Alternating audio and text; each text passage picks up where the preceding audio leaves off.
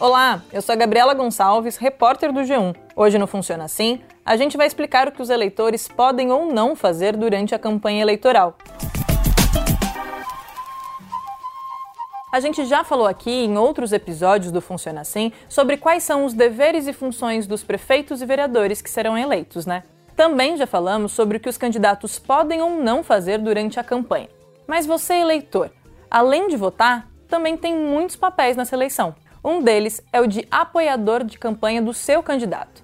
E você sabia que para apoiar partidos e candidatos você tem que cumprir algumas regras? Para começar, você pode usar bandeiras, broches, adesivos, camisetas e outros acessórios como forma de manifestar o apoio ao seu candidato sempre que quiser, inclusive no dia da eleição na hora de votar. Mas você só pode distribuir material gráfico, fazer caminhada, carreata, passeata ou usar carro de som até as 10 horas da noite do dia 14 de novembro, que é a véspera das eleições. E é proibido jogar no chão os chamados santinhos ou materiais de propaganda no local de votação ou nas vias próximas. Além de sujar as ruas da sua cidade, isso pode causar multa e até punição para o candidato caso ele saiba dessa irregularidade.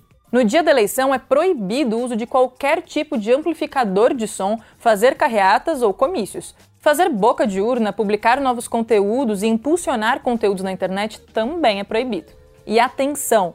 Você pode ir votar usando uma camiseta que mostre apoio ao seu candidato desde que seja uma manifestação individual. Até o final do horário de votação, não podem ter grupos com roupas iguais que possam caracterizar uma manifestação coletiva. A partir de 10 de novembro, nenhum eleitor pode ser preso ou detido, a menos que essa pessoa seja presa em flagrante ou por um crime inafiançável ou por desrespeitar um salvo-conduto. Por causa da pandemia, no dia da eleição é obrigatório usar a máscara. Quem não usar pode até ser barrado. Além disso, a identificação por biometria foi cancelada nesse ano. Todas as sessões de votação terão que ter álcool em gel disponível e o eleitor terá que higienizar as mãos ao entrar na sala e depois de usar a urna eletrônica o horário de votação foi ampliado e passa a ser das 7 horas da manhã até as 5 horas da tarde. Os maiores de 60 anos têm horário preferencial, das 7 até as 10 horas da manhã.